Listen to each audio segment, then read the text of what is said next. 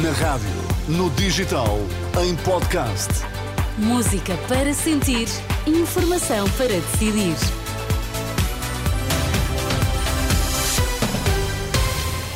Vamos às notícias. Bom dia, Sérgio Costa. Bom dia. O que é que temos em destaque? Taxa de mortalidade acima do esperado em pessoas com mais de 45 anos. Fim do IVA zero. Subida de preços supera a reposição do imposto em alguns produtos eh, essenciais. Vamos lá às notícias das 10 com Sérgio Costa.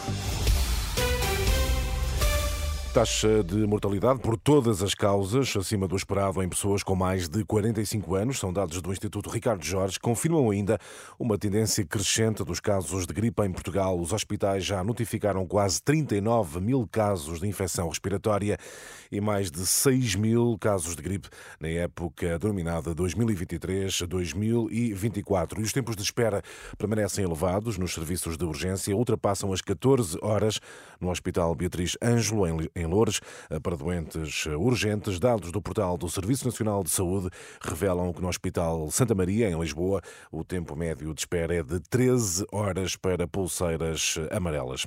Confirmada a subida de preços, além da reposição do valor do IVA em alguns bens alimentares. A reportagem da Renascença verificou esta manhã que alguns alimentos do cabaz de bens essenciais eh, aumentaram ligeiramente acima do esperado, neste que é o primeiro dia sem a aplicação do IVA eh, zero.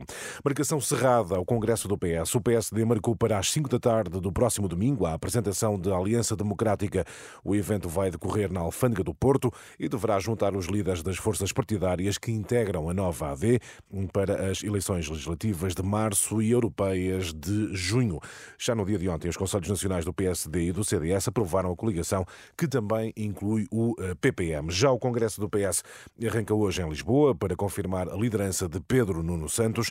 O primeiro dia vai ficar marcado pela intervenção de António Costa.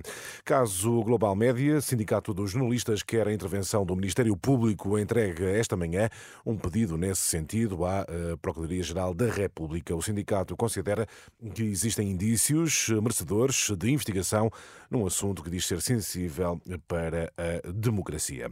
A fadista Lina quer tornar Camões mais popular no estrangeiro através do fado. No ano em que Portugal assinala os 500 anos do nascimento do autor de Os Lusíadas, é lançado no próximo dia 19 um disco com a lírica do poeta Fado Camões. Será apresentado em concerto dia 30 no Teatro da Trindade.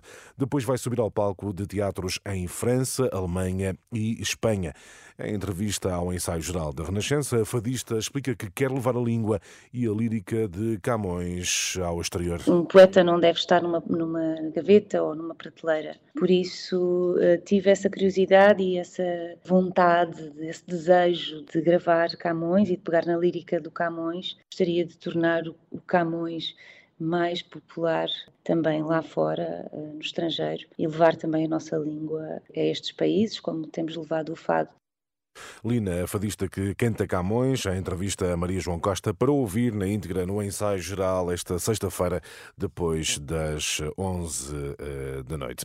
E importa também esclarecer, eh, Teresa, que habitualmente neste final noticiário de sexta-feira, das 10 da manhã, eh, recordamos os melhores momentos do Visto de Fora, programa que regressa na próxima semana. É verdade, próxima sexta-feira, às 10 da manhã, cá estamos com Olivia Bonamici e Begonha É, não Inês. perder, claro. Uh, Sérgio, boa sexta-feira e bom fim de semana para ti. Até já.